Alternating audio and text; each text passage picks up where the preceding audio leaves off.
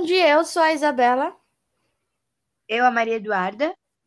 E eu sou a Natália. Por que aboliram a escravidão no Brasil?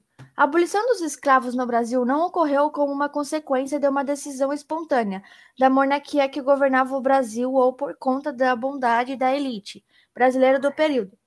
O fim da escravidão foi um processo complexo e longo que envolveu diferentes fatores, como o crescimento das adesões ao movimento abovilista, pressões políticas externas e as revoltas e fugas organizadas pela população negra. Além disso, o Brasil foi pressionado pela Inglaterra, que desejava expandir o mercado consumidor de seus produtos. Pressionados pela expectativa de um fim total da escravidão, agricultores de várias províncias começaram a buscar alternativas de... e a fuga de pessoas negras se intensificou. O fim da escravidão realmente proporcionou liberdade e igualdade de direitos aos negros?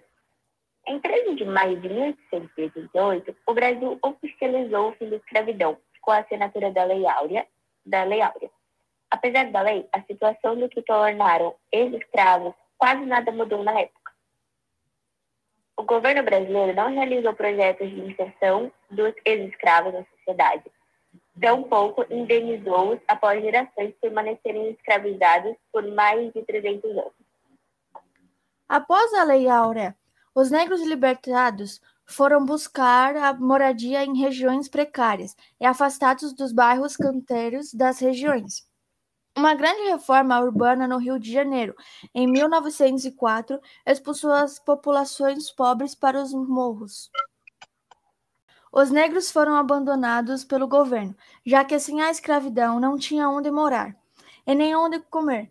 Era difícil arranjar emprego e não tinha dinheiro para nada. Então, mesmo tendo a igualdade de direitos da lei, os negros ainda sofreram e, e sofreram com a desigualdade proporcionada pela escravidão e ao preconceito.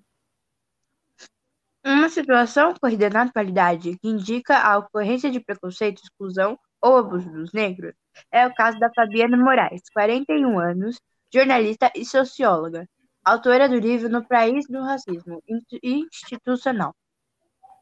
Fui a primeira pessoa da minha família a entrar numa universidade. Na minha turma de 40 alunos, eu era uma das duas negras. Foi justamente a partir desse lugar que comecei a perceber com mais nitidez os olhares que tinham como base a cor da minha pele.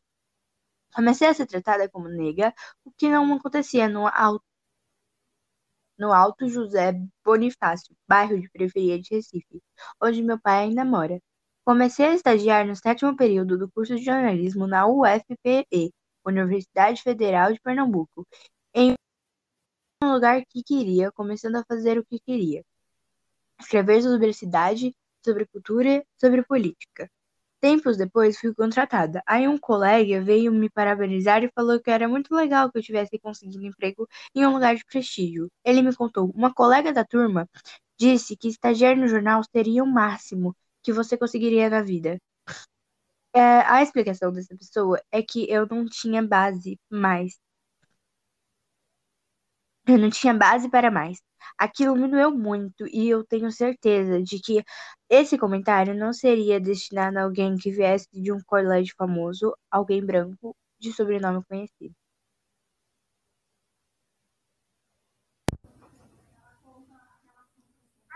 Para concluir o nosso podcast, a pergunta que fica é: ainda existe escravidão apesar de seu fim oficial? A escravidão nos dias de hoje trabalho forçado ou por dívida, condições degradantes, altas jornadas e agressões físicas e psicológicas. O trabalho escravo, infelizmente, é uma realidade para muitas pessoas no Brasil e no mundo. Dados levantados pela Organização Internacional do Trabalho apontam que existem, no mínimo, 20,9 milhões de pessoas escravizadas, enquanto um levantamento promovido pela ONG estadunidense Freedom Slaves estima um total de 27 milhões de pessoas que trabalham em condições análogas à escravidão no mundo. Bom, e nosso podcast acaba por aqui. Até mais.